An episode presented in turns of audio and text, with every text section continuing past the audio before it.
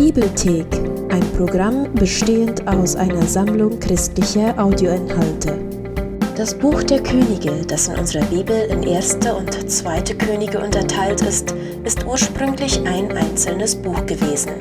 In diesem Buch wird die Herrschaft der israelischen Könige von Davids Sohn Salomo bis zur Zeit des israelitischen Exils erzählt.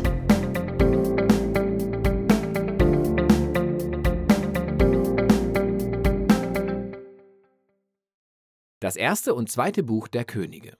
Obwohl das in unseren Bibeln zwei einzelne Bücher sind, waren sie ursprünglich mal ein Buch. Es erzählt eine zusammenhängende Geschichte, die schon im Buch Samuel begonnen hat. David hat die Stämme in Israel in ein Königreich vereint, und Gott versprach, dass aus dieser Linie ein messianischer König kommt, der Gottes Königreich in allen Nationen einführt und die Versprechen an Abraham erfüllen wird. Das Buch der Könige erzählt die Geschichte der langen Linie aller Könige, die auf David folgten und keiner von ihnen wurde diesem Versprechen gerecht. Genau genommen regierten sie das Volk Israel in Grund und Boden. Das Buch ist in fünf große Abschnitte aufgeteilt. Die Geschichte beginnt und endet jeweils mit dem Fokus auf Jerusalem. Am Anfang zur Regierungszeit von Salomo und dem Bau des Tempels und am Ende mit der Zerstörung der Stadt und Israels Verbannung nach Babylon. Bis zu dieser Tragödie spielt sich die Geschichte in den drei mittleren Teilen ab. Darin wird erzählt, wie Israel sich in zwei gegnerische Königreiche aufteilte und wie Gott versuchte, die Korruption von Israel durch die Hilfe von Propheten zu verhindern. Und es wird gezeigt, wie die Verbannung als Folge von Israels Sünden unumgänglich wurde. Das Buch beginnt mit dem Übergang von Davids Königreich auf seinen Sohn Salomo. Davids letzte Worte an seinen Sohn ähneln dem, was Mose, Josua und Samuel dem Volk sagten. Es ist ein Aufruf, die Befehle des Bundes einzuhalten und sich dem einzig wahren Gott Israels zur Treue zu verpflichten. Aber Davids Worte klingen hier etwas unglaubwürdig, denn er und Salomo verschwören sich und hecken einen Plan aus, wie sie dieses neue Königreich durch eine Serie von Anschlägen verstärken können. Das ist also kein guter Start. Salomos beste Stunde schlägt in dem Moment, als er Gott um Weisheit für die Führung Israels bittet. Er verwirklicht sogar Davids Traum von einem Tempel für Gott. Hier hält die Geschichte kurz an und beschreibt den Aufbau des Tempels bis ins Detail. Genau wie bei der Stiftshütte in der Tora gibt es hier viel Gold und Juwelen, Bilder von Engeln und fruchtbaren Bäumen. Das alles erinnert an den Garten Eden. An diesem Ort treffen Himmel und Erde aufeinander. Hier wohnt Gottes Gegenwart in Gemeinschaft mit seinem Volk. Aber kaum hat Salomo den Tempel fertiggestellt, trifft er ein paar wirklich schlechte Entscheidungen und das Königreich zerbricht. Er heiratet die Töchter von anderen Königen, hunderte von ihnen, um politische Verbindungen zu knüpfen. Und dann führt er deren Götzen und wie man sie anbetet in Israel ein. Salomo häuft eine ganze Menge Wohlstand an, baut eine riesige Armee auf und führt sogar Sklavenarbeit für seine ganzen Bauprojekte ein. Wenn du jetzt nochmal zurück in die Tora schaust und Gottes Regeln für Israels Könige in Deuteronomium 17 nachliest, stellst du fest, Salomo bricht sie alle. Bei seinem Tod ist Salomo dem ägyptischen Pharao ähnlicher als seinem eigenen Vater David. Der nächste Abschnitt des Buchs beginnt mit Salomos Sohn Rehabeam. Der verhält sich genau wie sein Vater und es folgt eine traurige Geschichte von Habsucht und Machtgier. Er versucht, die Steuern für die Sklavenarbeit anzuheben, das lehnen die nördlichen Stämme aber unter Jerobeams Herrschaft ab. Sie rebellieren, wenden sich ab und gründen ihr eigenes rivalisierendes Königreich.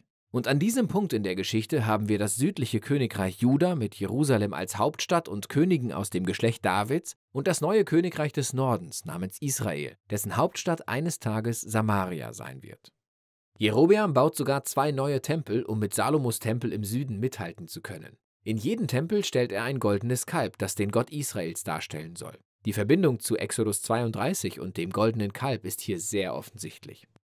Ab diesem Punkt geht die Geschichte hin und her, von Norden nach Süden und folgt den Spuren des Schicksals der beiden Königreiche. Jedes hatte etwa 20 aufeinanderfolgende Könige und der Autor stellt jeden einzelnen vor. Dabei bewertet er jeden anhand der folgenden Kriterien. Hat er nur den Gott Israels angebetet oder die Anbetung von Götzen gefördert? Hat er sich der Götzenverehrung unter den Menschen entgegengestellt? Blieb er den Bundesgeboten treu wie David oder wurde er korrupt und ungerecht? Und anhand dieser Kriterien findet der Autor keinen einzigen guten König im nördlichen Israel. 0 von 20. Im südlichen Juda bekommen nur 8 von 20 eine gute Platzierung. Das führt uns zu einer weiteren Aufgabe des Buchs, und zwar stellt es uns die Rolle der Propheten vor, den Schlüsselfiguren in Israels Geschichte.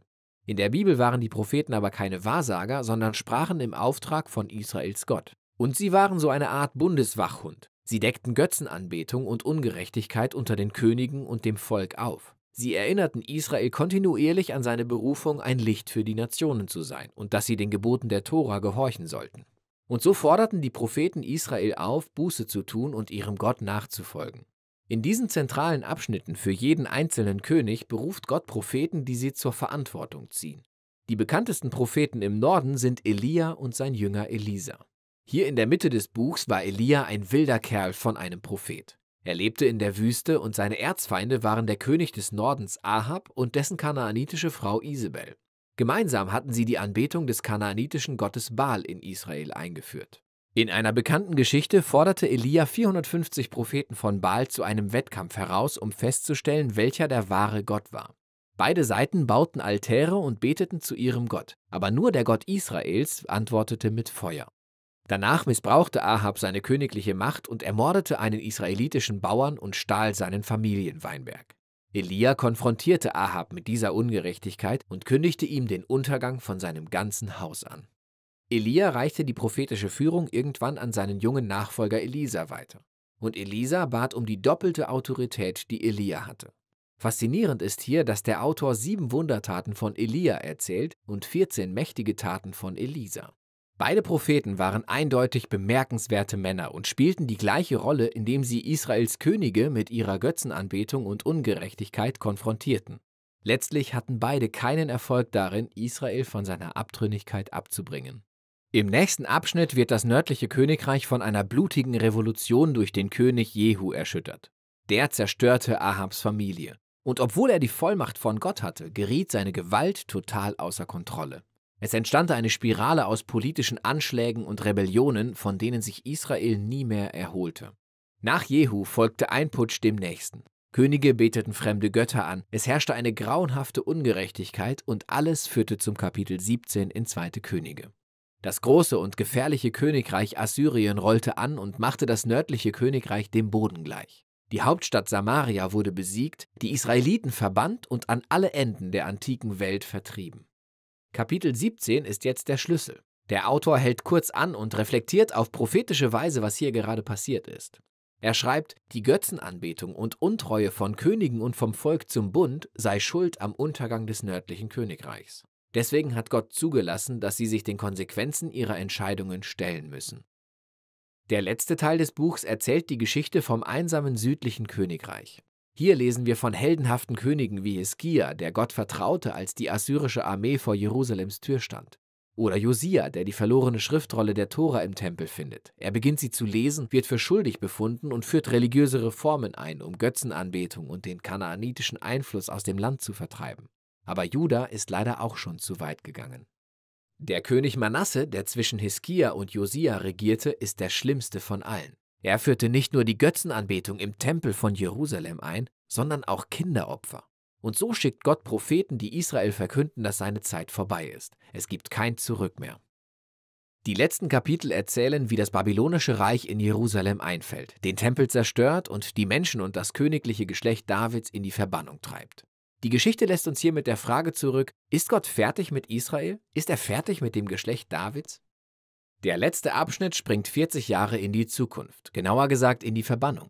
Und es wird die seltsame Geschichte von Joachim erzählt, einem Nachfolger von David.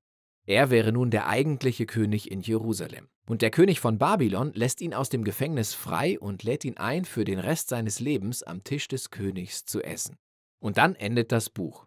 Das ist nicht viel, aber es gibt einen Funken Hoffnung, dass Gott das Geschlecht Davids nicht verlassen hat.